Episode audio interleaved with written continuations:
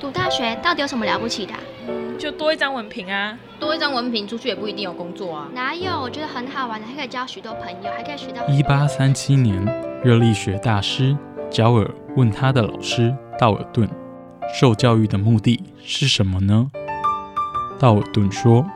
教育的目的在鼓励学生从事基本的问题探索。大学有许多课程，目的不是让你得到高分，而是让你了解自己。欢迎收听由慈济大学教育团队制作主持的《大学了不起。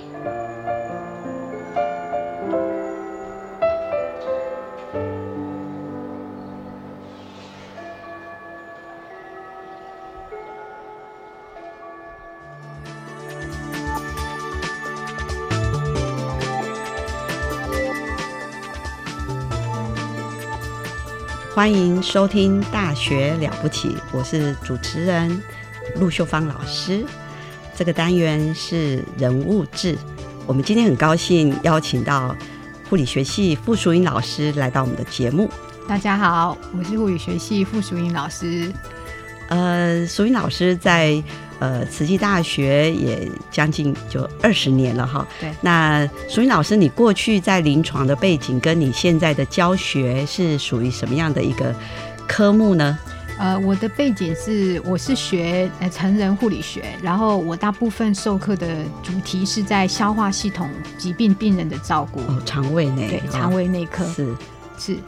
呃，其实，在我印象中，在医院哦，肠胃内科哦，算是大内科里面很繁重的、很繁重的一个科目啊、很科系。病人数其实是不少的一个内科，然后基本上它是一个蛮忙碌的单位，嗯然后刚好这阵子是遇到了冬天跟春天交替哈，其实我们的病人其实就会出现一个比较明显有季节性的疾病会数易好发在这段时间。什么疾病？比如说肠胃炎哈肠胃炎在是比如说轮状病毒啊，或者哦是这些病毒在流行的时候，肠胃炎的问题可能会出现。嗯然后再来就是溃疡，就是比如说胃溃疡啊、十二指肠，在这阵子也比较容易可能会有发病的状态。嗯然后原则上呢，呃，病人的状况就会因为季节在更替，所以我们也在这边呼吁大家，可能要把自己照顾好哦。嗯，所以，我们肠胃的问题哦，会跟我们的我们一一开始想都是跟饮食有关，但是肠胃的问题它会跟季节也有关。是好，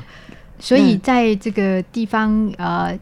提了一个比较特别，因为大家常常在媒体上面有听到一个叫胃食道逆流，是这很常见。是所以连那个有时候电视广告就说，哇、胃它胃食道逆流，然后就会有一些药物的广告就进来了。对，因为我们在这个季节交替啊，除了呃刚才讲的溃疡的疾病有可能是一个比较容易发生的季节之外，其实我们在这个天气开始变渐渐变热的这个当口哈，有时候也会出现一些消化不系系统不舒服的一些症状啦。那胃食道逆流它没有那么特殊的有季节性的差异，可是其实它在我们的人口的盛行率来讲，就是说我们。人口里面其实比例蛮高，人有这样的一个消化系统的不舒服的一个困扰。有，我就曾经是这样子困扰，不过我后来有治疗好了。那胃食道逆流的这一个症状有哪些？淑英老师要不要让我们的听众知道一下？好，原则上呢，你就会觉得好像会耳酸水啊，然后胸口会闷闷的，然后有会修心，大家常讲的哈，胃部也会有点不舒服。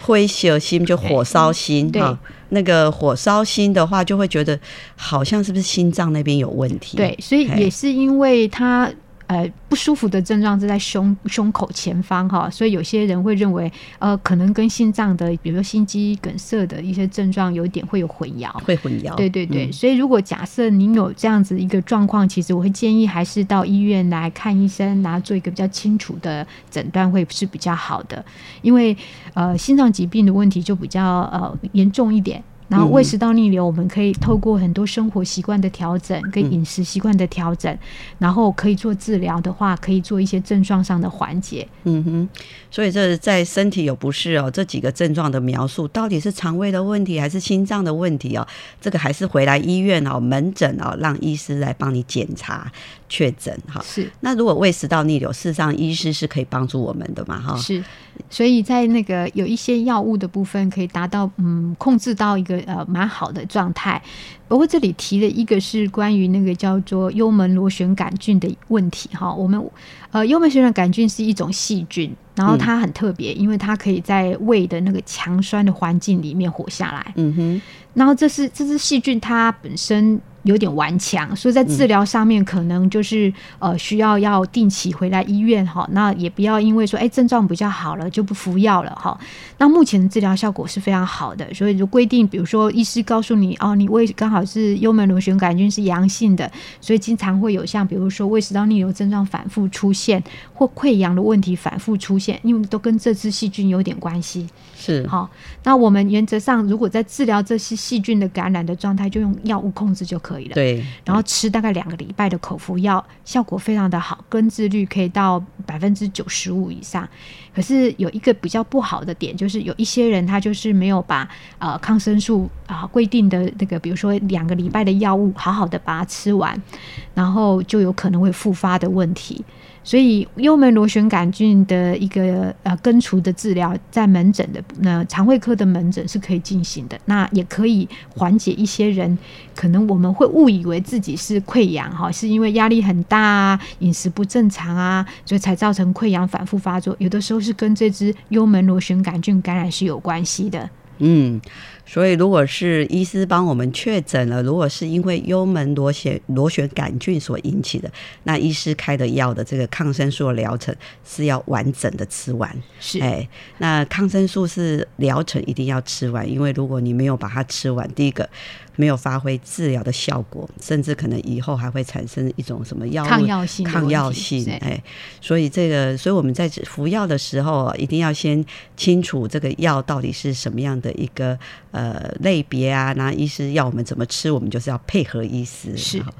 然后我们在做呃一般肠胃系统比较希望大家可以保健的地方哈，就是还是鼓励大家尽量了哈，就是呃定时定量的吃东西。然后我觉得大学老师经常会在早上第八第一节课的时候八点的时候问同学，请问大家吃过早餐了吗？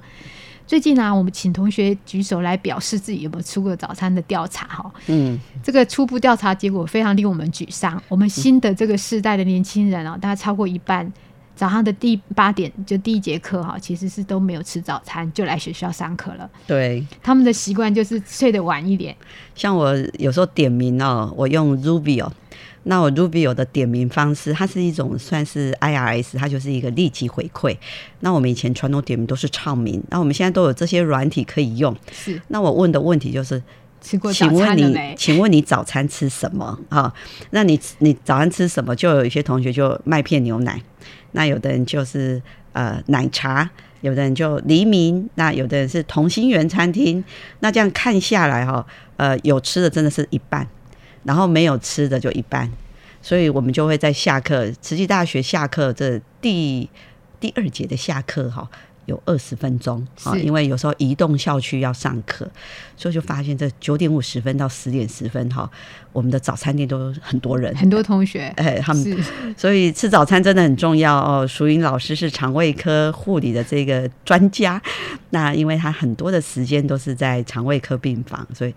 早餐真的很重要哈。呃，除了早餐之外，其实还有另外一个就是喝水啦。我们基本上夏天到了，也希望大家天气热的时候不要忘记要喝水。那喝水其实是五哎哈，嗯哼，就是说它绝对不是一次好饮，比如说一次给它灌个三百 CC 以上的开水，其实它其实要考虑喝慢一点，嗯哼，然后多吃一点，嗯哼，慢慢的少量喝。嗯，然后达到了一个你自己身体最舒服的状态的喝水的习惯。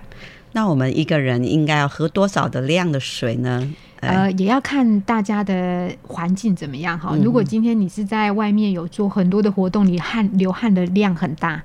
然后这时候你的水就要喝多一点点。当然，这时候有专家会建议说，你不能只是喝水，应该喝含有电解质的一些，比如说运动饮料之类的。然后，如果其实如果不是这样的一个大量在流汗的状态，喝水一天我们会建议应该是一千五百到两千 CC。好，那如果假设可以再喝的更多一点点，两千到三千左右也是可以的。嗯，因为我们的水分也可以促进我们的新陈代谢。好，那我们就先来听一小段音乐，我们接着再继续。见一寸日。光贴在心中发亮。红尘滚滚，纵然几番风浪，看身旁，看远方，知足常了，是最纯净的宝藏。点一盏烛光，去把梦想照亮。高声苍苍，沿途几段心酸。有星光，有泪光，悲喜聚散，淬炼出一份开朗。人生苦短，路程漫长，何妨多吃一点糖？那糖的名字就叫乐观。大地冬天寒，变成盛夏灿烂。哦，阳光，中的阳光，静下来想念青草的芬芳，学会放下，品一缕清香。哦，阳光。带着心中的阳光，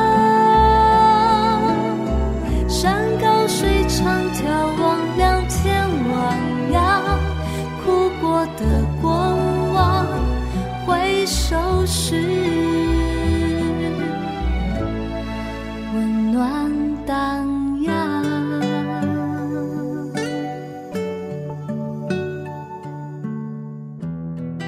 欢迎收听《慈大之声》大学了不起，这是人物志单元节目。我们很高兴，师大护理系傅淑英老师来到我们节目。淑英老师刚聊到了这个肠胃的保健，哈。那淑英老师，我们来看看这种肠胃的问题，到大概会比较严重的人，他就需要去住院，哈。是。那所以你在这个医院带实习，在肠胃内科病房，哈。带着学生在学习的时候，大概肠胃内科，呃，我们医学中心常见的是哪些疾病？呃，我们现在目前来讲的话，住院的个案大概就是有几个重要的疾病啊。第一个是肝硬化跟肝硬化的合并症，哦，很严重。对，慢性肝病跟肝硬化的病人是一部分哈。那另外就是癌症的病患，比如说他是胃癌或大肠直肠癌或肝癌的个案。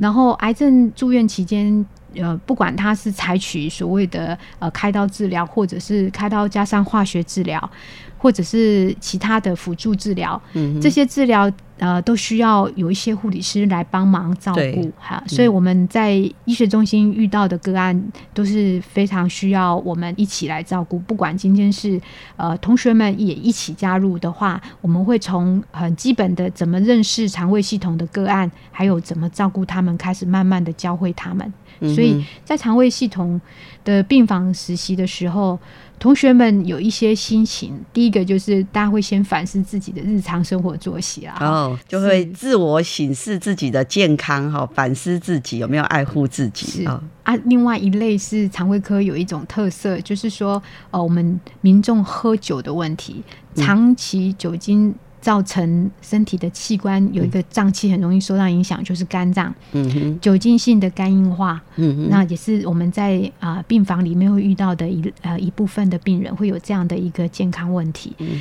那酒精的问题，其实，在华东地区，其实我们一直在强调这件事，就是除了防不可以酒驾之外，嗯，其实它在我们健康的议题里面，我们希望大家对酒精的呃使用哈，可能要在更加的。呃，知道那个拿捏在哪边会比较好。一切都是是要适量啊，哈，像这种小酌，有些是在养生，但是这个过量，一切所有的过量都是危害我们自己的身体健康。那这个这个肝炎的这个就是肝硬化，哈，先肝炎，然后慢性之后就变肝脏的硬化。那肝硬化的症状哦，就是真的蛮多的了哦，它可能会影响它肝脏的排毒的功能，肝指数变高。好，那还有哪些症状？它可以从很轻微，好像感冒一样，就是神神、哎，疲倦，疲倦，哎。然后再就是吃不下饭，肚子有点闷闷的，嗯这么可比较不明显的症状。嗯嗯然后也有可能到非常严重，比如黄疸出现了，嗯然后肚子很痛，或者是有可能比如说吐血、嗯。肠胃道出血，然后有可能比如说已经进入肝昏迷。嗯。所以疾病的进程就是会从一个比较慢性的眼光来看的话，有可能会看到病人他的病程会起起伏伏。嗯哼所以，如果可以在做预防的部分，是我们目前医疗人都正在做。比如说，如果呃 B 型肝炎的带源者，嗯或者是 C 型肝炎的一个感染者，我们基本上就鼓励他要定期回到医院来做健康相关的检查，不管是抽血或者超音波哦这样的检查，能够做疾病的一些预防之外，然后能够如果已经是被感染的民众，就回到了医院来做追踪。那如果有一些健康需要，比比刚快速的接受治疗的话，就可以及早做治疗。在我们那个年代啊，比较没有是这种 B 型肝炎的疫苗。疫苗，所以那时候没有疫苗的注射，所以很多就是因为急性的肝发炎没有产生抗体之后，就变成慢性的带源者。所以在这个慢性的带源者哦，好像我们这个慈济医院的肠胃科他们是有做个管个是个案管理，啊对对对，就是嗯。如果假设是 B 型肝炎的带源者或 C 型肝炎的感染者，他进入慢性化的病病程哈，那我们慈济医院其实有两位肝病的个管师，嗯，然后各管师他可以负责，就是如果你已经到医院来就诊了，然后他就会定期提醒你说，哎，该回来看医生，抽个血，然后做个腹部的超音波，看看目前肝脏或身体的状况是如何，然后也可以做一些，比如说病人在家里发生的一些症状，那我不晓得要不要赶快来医院，然后可以用电话的方式，然后打电话给各管师，各管师会给你一些评估跟指导。所以，我们花莲慈济医院的这肠胃科的各各管师的服务内容，就是包含定期的通知他回诊做超音波、抽抽血血，是然后还有健康咨询。是即便你没有来医院，可是你在家有什么问题，它是都可以这个联系是非常的通畅。是所以这就是一个很好的预防哈。那再来就我们健康的人，就说在中年哈，我们都有这种什么健康检查，这个叫做大便潜血检查。是。那淑云老师可不可以再跟我们民众说一下，呃，这个怎么来进行的？好，那我们大肠直肠癌啊，在台湾其实是发生率第一名的癌症。嗯哼，那通常早期也都没有什么明显的症状。那嗯通常我们为什么在这个大便潜血检查是我们第一线可以很快速的完成的一个呃一个检查？那主要是我们如果假设大便里面有潜血的话，嗯就代表说你肠胃系统有在流血，只是流血的位置不确定是在哪里。嗯那我们就要进入进一步的检查，确定你的问题点在哪边。嗯哼，那如果今天我们成人健检里面为什么有大便潜血的这个筛检？原因就是因为大肠直肠癌的个案在早期不大有明显症状，对他不知道，，对，可是它有可能会少部分会有一些出血的状况。嗯嗯，那我在大便检查的时候发现他有潜血，然后我们进一步呢安排大肠镜检查的话，嗯。或者是胃镜检查，我就可以确定一下这个问题是不是一个非常严重的疾病。嗯。所以为什么会鼓励呃五十岁甚至年纪轻一点，如果家里有家族的病史的话，比如说你家里有人是大肠息肉症的，嗯。或者自己大家属有一些大肠癌的一些疾病史的，嗯。那你就要更早一点接受这样定期的做大便检、潜血检查，还有大肠镜检。嗯，大便潜血检查是很容易的哦，就是说你在上厕所的时候呢，你的大便不要立刻冲掉哦，你就是照那个简体收集盒的一个指示，就是稍微采样一小部分非常小的东西，然后就能够去验出你的大便有没有潜血。是。那因为大便会有血液，这个是因为我们可能就是下肠胃道可能是长息肉，我们的大便通过那个息肉的时候会刮到一些血，潜血是一个初步让我们表征看我们肠胃道是不是有一些问题，是。哎，然后再来有如果是阳性的话，就会通就会由医院再做安排进一步的进大肠镜检。那我们目前镜检其实也很进步了，我们嗯。可以利用麻醉，让民众就是进入一个睡着的状态。嗯，然后我们做的镜检就属于无痛性的镜检，不管是呃麻醉型的内视镜，就是胃镜检查，或者是无痛性的大肠镜检，其实民众的受苦程度都会降低非常的多。这个定期的健康检查真的很重要哈。然后淑云老师也提醒大家，在这个三餐要定时。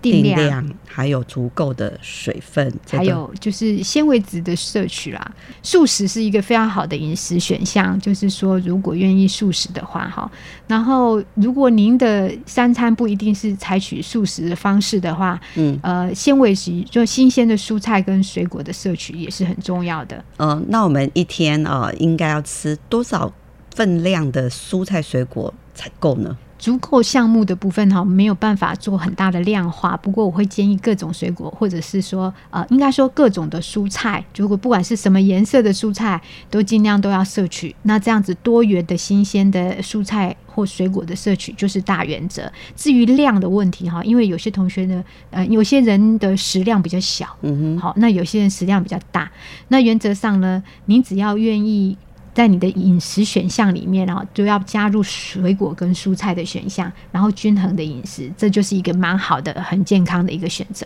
嗯，均衡饮食很重要哈。所以，即便你今天蔬菜可能吃的不太多，那你可能宿舍有一个苹果啦，是哦，或是一个橘子啦，或者是香蕉啦，都很简单。是啊，那你就是要去呃去。有足够的均衡的舒适的纤维质，对，好，那我们学校附近也很多水果行嘛，哈，走路都到得了的，哈。那其实学校的餐就是我们同心园的餐厅供应供应的是素食，对，那素食里面的蔬菜，哇，那就是更多的选择了。对我们那个这样子，其实这样一个餐台我看过去哦，大概就是有六七六道，至少都有六道。那六道就是有一些是绿色的，有些是高丽菜。然后有些是海带，有些是蛋白质，是是真的。如果说如果你觉得今天蔬菜不太够啊，同心圆蔬菜倒是对可以考虑。本身的一个蔬食的一个选项之外啊，里面的新鲜的蔬菜或是有一些豆腐或者豆制品，其实它都是一个非常很好的食物的选择。对，所以今天检视一下蔬菜吃的不够的时候，就近同心圆餐厅也是比较方便呐。哈，就在校园内哈。好。那我们哎，淑云老师这个手上哈，哎包了一个纱一个一个不纱布啊，这是怎么啦？哦，这个是也是一个提醒啊，也是提醒我自己啦。然后我有一天啊，就是睡觉睡觉，不晓得为什么，然后隔一天起床之后就发现手上一个红疹子，嗯哼，感觉上好像被蚊子咬，嗯，就是某一类的东西咬到的感觉。那个伤口我就一直没有理它，嗯，可是因为它太痒了，所以我就手很。会去抓，嗯，然后抓破了，嗯哼，然后就发现一件事，就起水泡，起的非常大的范围，嗯，然后之后呢，就是前天开始就整个溃烂了，所以这是一个非常严重的皮肤上的一个疾病，嗯，然后我就去看医生，嗯，那医生就告诉我说，哦，你这是过敏哦，我说，嗯，我的皮肤本来不会过敏，为什么今天会过敏呢？他就说是因为昆虫的唾液，对，哎，虫咬的唾液或者它的分泌物。对，产生的皮肤上的过敏的一个问题，很严重，所以也在这边刚好有一个机会哈，因为我们清明节快要来了，嗯嗯，我们这个时候有非常多的民众或者我们的同学都有机会可能到呃郊外去或者是扫墓哈，然后这样的一个行一个一个活动可能会接触到一些昆虫，哎，户外嘛，对，户外嘿，不管是蚊子啊、蜜蜂啊，然后有可能会遇到比如说蜘蛛啊这种。爬虫类也有可能啦哈，那这样的一个自我保护哈也是很重要的啊。当然，另外一个问题就是我做了一个不好的示范，就是我没有及早去处理它，反而让它越来越严重。哦，所以其实，在我们这个夏天哈，真的台湾就是还是蛮蛮温暖的，蛮热的，大家都会穿短裤短袖了哈。是是是。所以有时候我去市区，我去中正路哦，我就看，诶，他们如果是穿短裤短袖的，我就认为他是观光客。然后如果穿长裤的、薄长袖的啊，这个花莲人。花莲人为什么呢？因为花莲人懂得保护自己，因为夏天啊，就是小黑蚊小黑蚊所以我就我通常都会看他的穿着就知道说是本地还是外地。但是我想，如果大家都有这种保健的知识，都会知道说，其实衣物也是哈，适当的长袖袖套也是保护我们的皮肤。是那至于你那个手臂的哈，你那个小小的溃烂的这个，我有经验哎、我就是大家都是有共同闪 啊用的但经验。但我不是在花莲，我是跟学生去离岛、去兰屿做服务。然后我们就是去这个，我们在教室啊，我们就有睡袋啊，我们就一间教室是我们的休息睡觉的地方。然后我醒过来，我也是觉得，哎，怎么这么痒？可是我真的看不到它到底怎么了，它是在我的这个肩膀跟我的后背。然后就发现，后来学生说很红，然后我们隔天回到本岛就台湾之后是整个溃烂，然后后来我也是有去给皮肤科医师看，他说你这个可能是隐翅虫哦，隐翅虫。那隐翅虫，呃，我们不是学昆虫的，但是我知道就是说，可能它的颜色是很淡，咖啡色，对，然后翅膀可能是比较不明显的对，对对，那这个就是皮肤溃烂哈，就是我们不小心摩擦到什么，它的那个它的那个分泌物，就导致我们的皮肤的发炎反应、过敏反应，所以就是要保持局部的干燥。所以我们在抓痒的时候，我们自己认为自己的手指头是干净的，其实我们的指甲缝是非常多的细菌、蚊子、小黑、小黑蚊等等所有的昆虫。切切记都不能再去刺激它，嘿是然后赶快去去去诊所，让医师来帮我们做个判断，然后适当的去药物的涂抹哈，那应该是就不会让他的那个伤害扩大。是嘿是是，那最后啊哈，所以淑英老师在这个肠胃内科呃带学生呃教学，还有课室教学以及临床的实习哦，那。对于我们像我们现在学生，呃，即将毕业或是要考试哦，那如果遇到期中考、期末考哈、有没有一些建议啊，让学生在怎么样可以减少自己的肠胃不适呢？哦，对，这是一个压力事件哦，对嗯。同学而言，因为考前的压力事件，